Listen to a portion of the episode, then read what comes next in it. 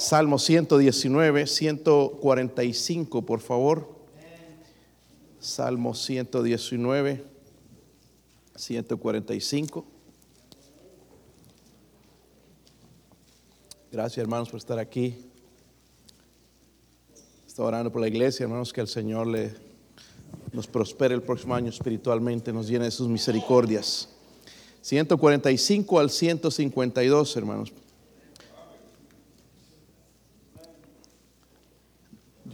Vamos a leer alternadamente, ustedes leen el 146 y todos juntos en el 152. ¿Listos? Dice, clamé con todo mi corazón, respóndeme Jehová y guardaré, tus estatutos. Me anticipé al alba y clamé y esperé en tu palabra.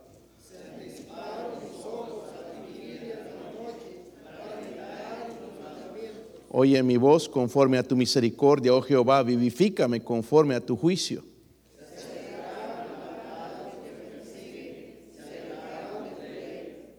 Cercano estás tú, oh Jehová, y todos tus mandamientos son verdad.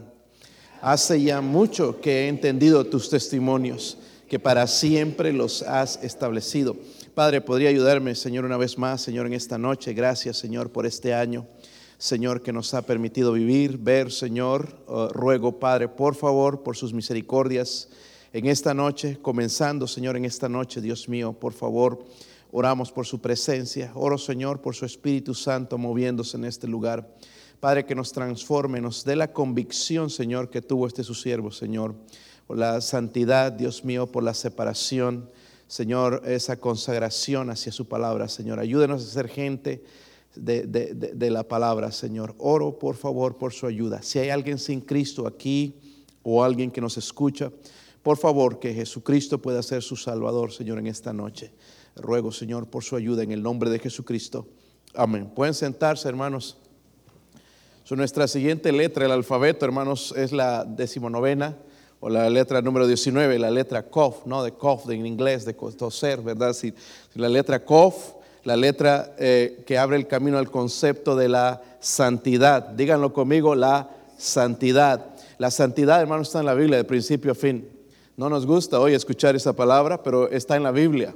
Eh, hay, hay un concepto bíblico aquí, hermanos, teológico, es la consagración, ¿verdad? El significado es la separación o, de la palabra santificación o apartado para ¿verdad? Es el significado de la palabra santificación. So, el clamor del salmista. Él clama en muchos lugares, pero aquí parece, hermanos, que, que a veces está desesperado clamando respecto a la responsabilidad en la santidad que a la vez Él ve, hermanos, y nos muestra que es imposible sin Dios. Y por eso es el tema en este año que viene, hermanos, las misericordias de Dios, porque necesitamos, sin Dios no podemos vivir en esa santidad, necesitamos su ayuda.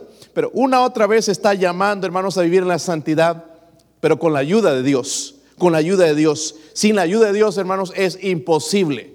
Hay mucha gente farisea que dicen cumplir la ley, pero solamente podemos vivir en santidad con la ayuda de nuestro Dios. Y ojalá que usted sea el deseo también de conocer más a Dios, conocer su, palabra. So, él va a hablar entonces del producto de vivir, de buscar la santidad.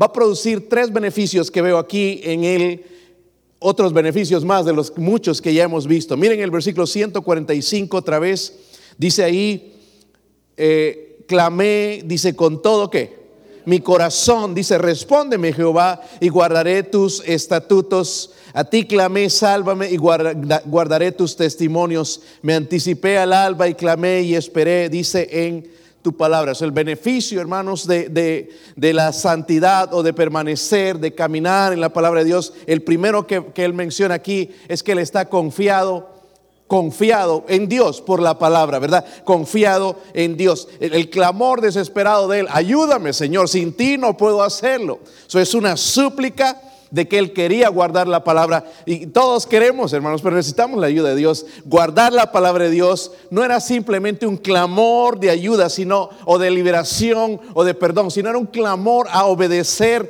la palabra de Dios, porque eso es lo que él quería, obedecer a la palabra de Dios. En otras palabras, el salmista clama a Dios por la sabiduría, la fuerza, la capacidad para obedecer a Dios. Eso es una oración, hermanos, que agrada a Dios. porque siempre le damos, dame, dame, dame. Pero aquí Él está orando por está pidiendo fuerza, la sabiduría y la capacidad de poder obedecer a Dios. Qué lindo sería que oremos así. Señor, ayúdeme a obedecerle en este año. Comenzar, Señor, a obedecerle en esto que no he podido en este año. Sí he querido, pero Señor, ayúdeme a obedecerle. Necesito su ayuda. Y en el versículo 147 dice, me anticipé al alba y clamé, dice, esperé en tu palabra. So, él dependía, hermanos, apasionadamente, como hemos mencionado en el pasado, de la palabra de Dios. Se despertaba temprano para buscar a Dios en oración. En ese tiempo no tenían todo el libro que tenemos ahora, hermanos, los 66 libros, tenían porciones de las escrituras o cuando alguien predicaba o se reunía en el templo, estaba atento a escuchar lo que Dios tenía. Hoy tenemos el privilegio de tener todos una Biblia en casa. Si no la leemos es porque no queremos, no porque no tenemos acceso. Es tan fácil tener acceso aún, en los aparatos electrónicos, aún podemos escucharla todo este acceso que tenemos, hermanos, a, la palabra de Dios. No hay excusa. Eh, el teólogo de apellido Bridges mencionó esto, dijo, mientras se conozca el deber de la oración, mientras se conozca el deber de la oración, estaremos contentos con nuestras temporadas establecidas. Pero cuando se siente el privilegio, estaremos temprano en el trabajo, siguiéndolo de cerca por la mañana y por la noche. Cuando vemos, hermanos, entonces que no es nada más algo de pasajero, cuando vemos que es un privilegio orar, vamos a estar temprano en oración. Es lo que el salmista hacía, ¿verdad? Vamos, pensamos que es sacrificio levantarse temprano, pero es más sacrificio no levantarse temprano e ir el día sin buscar a Dios. Te van a pasar cosas, vas a perder el temperamento, vas a perder oportunidades. Eso es mejor decir, voy a sacrificarme un poquito unos 30 minutos, una hora de perdido antes, voy a buscar a Dios. en la oración, hermanos, miren, por eso es tan importante, la palabra de Dios nos va a mostrar algunas cosas. Por ejemplo, porque cuando no oramos no sabemos esto. Nos va a mostrar la oración esto, la naturaleza y el corazón de Dios cuando oramos. Si no podemos decir conocemos a Dios si no oramos. Nos va a mostrar también lo que hemos recibido de Dios y lo que debemos agradecerle cuando oramos. Nos muestra Él lo que Él lo, que nos da. También nos va a mostrar a través de la oración su grandeza. Podemos conocer a Dios más a través de la oración, ver su grandeza. Eh, podemos ver su voluntad moral también, lo que Él quiere que, que, oremos, no solamente por nuestros beneficios, sino por otros. Cuando oramos también nos va a mostrar sus promesas sus promesas a su pueblo. No sé si has orado alguna vez y te trae a la memoria algún pasaje, alguna situación. Si, lees la Biblia, te lo va a traer a la mente algo o alguien por quien debes orar. Son nuestra mente. Mira el beneficio, hermanos, que tenemos en la oración. Por eso él estaba confiado en Dios, por la palabra. Muchos están preocupados, tristes y qué va a pasar y confiados en el dinero, confiados en que va a haber trabajo. Hermanos, tenemos que estar confiados en Dios. Pero eso no viene si no es por medio de la palabra. Amén. No va a haber confianza. Vamos a confiar nada más en lo que vemos. Y cuando la, Biblia habla de la fe, poner en práctica la fe. Otro, otro beneficio, miren el versículo 148. 148. ¿Sí están ahí, hermanos? Dice ahí también, se anticiparon mis ojos, sigue hablando de esto, se anticiparon mis ojos a las vigilias de la noche para meditar en tus mandatos. Oye mi voz conforme a tu misericordia. Oh Jehová, vivifícame conforme a tu juicios. vemos otra vez, hermanos, no solamente él estaba confiado, pero aquí habla de, está comprometido otra vez con la palabra de Dios. Cuando Dios te salva, hermanos, pone, pone una dieta en usted. ¿Verdad? No es la foto que pusieron el otro día que estaba buena la tamaleada. no estaba hablando de esa dieta. Habla de una dieta espiritual, una nueva dieta, una dieta sana, beneficiosa. No estoy hablando nada de comer, hermanos, sino espiritual un deseo, una dieta por la palabra de Dios, un deseo por la palabra de Dios, lo que estamos mencionando. So, este hombre, hermanos, estaba verdaderamente comprometido con la palabra de Dios. Él dice, se anticiparon mis ojos a las vigilias de la noche. Cuando leía esto me recordaba al Señor Jesús. Nos habla de su vida de oración. Voy a mencionarles un versículo nada más, uno o dos, de la vida de oración del Señor. Porque dice que lo imitemos, ¿verdad? Tenemos que imitarlo en la oración. Miren en Marcos 1, versículo 35. Un poquito de su vida de oración es un poquito, pero que dice mucho. Si lo tienen, hermanos. Dice, levantándose muy de... Eso no son las 10 de la mañana, no son las 9, no son las 8, no son las 7. Algunos de nosotros pensamos que las 6 son madrugada, pero no es. Cuando dice muy temprano, hermanos, es bien temprano, quizás oscuro. ¿Verdad? Nosotros vamos a acostar oscuro y nos levantamos ya de luz, pero él se levantaba oscuro, siendo muy de mañana, siendo, y ahí dice, siendo aún muy que. estamos pensando en más o menos unos 3, 2, 3 de la mañana, levantándose muy oscuro todavía, salió y se fue a orar a un, ¿dónde? Lugar. So, tenía un tiempo, tenía un lugar, estaba en un lugar desierto, ¿verdad? Es difícil orar, hermanos, cuando está ahí un montón de gente. Cuando tenemos niños, ahí hermanos, uno se levanta a las 10, ay papi, ya dame desayuno, prepáreme los pancakes. Como dice hermano. no nos dejan, ¿verdad? Pero cuando nos levantamos temprano, hermano, no hay interrupción. ¿Sí o no? Ni el teléfono suena, ¿se han dado cuenta? Hasta las 12 sí, pero ya a las 3, 4, nada. Está hace dos o tres días el hermano, eh, eh, nuestro misionero, el hermano Ángel López, misionero a Guatemala. Ustedes lo conocen. Me escribió un mensaje. Oren por favor por mi hija Tabita que tuvo un ataque al corazón. Joven, un ataque al corazón, le descubrieron un, hueco en el corazón. Ahorita está estable. Pero esta mañana, hermanos, porque estaba orando por ella, estuvimos orando con mis hijos anoche por ella. Y esta mañana oraba por ella y entonces le escribí a las 4 y a las 4 y 20 me contestó. ¿Sabe qué estaba haciendo? orando. ¿Sí o no? Y vio quizás el mensaje, estaba orando por sí, y gloria a Dios, y, me agradeció por, orar por, su hija. So, él se levantaba de mañana, siendo muy oscuro, se iba a un lugar desierto, dice, y allí oraba. Miren en Lucas 6, un poquito más de su vida de oración.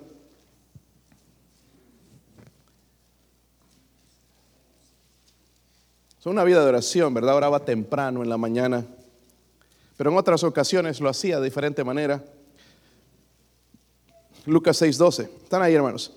Dice, aquellos días él fue al monte a orar y pasó que la noche orando a Dios. Hay veces donde necesitamos hacer eso. el salmista estaba ocupado también en orar, comprometido con la palabra. Hermanos, cuando veo eh, eh, eh, estos ejemplos, veo una vida comprometida con la oración. No es una vida, hermano, de decir soy cristiano, es una vida comprometida, estoy en serio con Dios.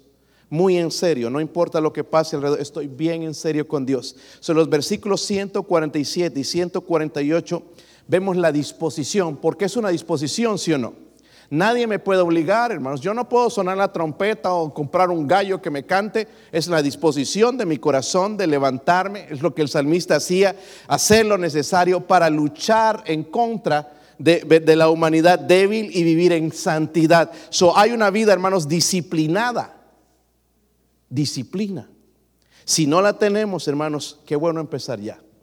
No espera hasta el próximo año, que ya faltan días. Ya disciplinarme, lo voy a hacer, es que no le va a gustar a mi cuerpo, no le va a agradar el establecer, pero es una disciplina que me va a ayudar a crecer espiritualmente, va a bendecir mi vida, es una vida, hermanos, de búsqueda, búsqueda del rostro de Dios. Y la Biblia dice, buscad a Jehová mientras pueda ser hallado. Ahorita tenemos la oportunidad de hacer eso. Luego cuando menciona, hermanos, porque ahora cuando leo la Biblia estoy notando, estoy tratando siempre que menciona la palabra misericordia de verla en su contexto. No sé si usted le, pone importancia, pero es bien importante, porque es la palabra hebrea Geset, fiel amor, fiel amor. Hoy estamos aquí por misericordia, ¿verdad? Sí decidimos venir, hermanos, pero el camino nos permitió venir. ¿Sí o no? No nos levantamos enfermos, nos permitió vivir. cuando menciona la palabra misericordia, ahí en el versículo, eh, déjeme regresar ahí. 148 dice, 149, oye conforme, oye mi voz conforme a qué? Oye mi voz conforme a tú. Ojalá aprendamos a orar así, hermanos. Porque nosotros a veces le demandamos a Dios, Dios, me debes. Mira que estoy fiel en la iglesia todo este año, ni he fallado un servicio. No he fallado en mis diezmos, no he fallado en mis ofrendas. Es más, Señor, ya doy más. No, él entendía, hermanos, oye mi voz conforme a tú. En otras palabras, es como si está orando, Señor, sé que no merezco ser escuchado por ti. Sin embargo, creo que eres rico, Señor, en gracia, en misericordia. Por favor, conforme a tu generosidad, conforme a tu bondad, Señor, escucha mi oración. No lo merezco, Señor, pero escucha la oración de tu siervo. Qué diferente, ¿verdad? Y Dios le agrada esa oración. Versículo 150 había otro beneficio, hermanos, de, de, de la santidad, buscar la santidad.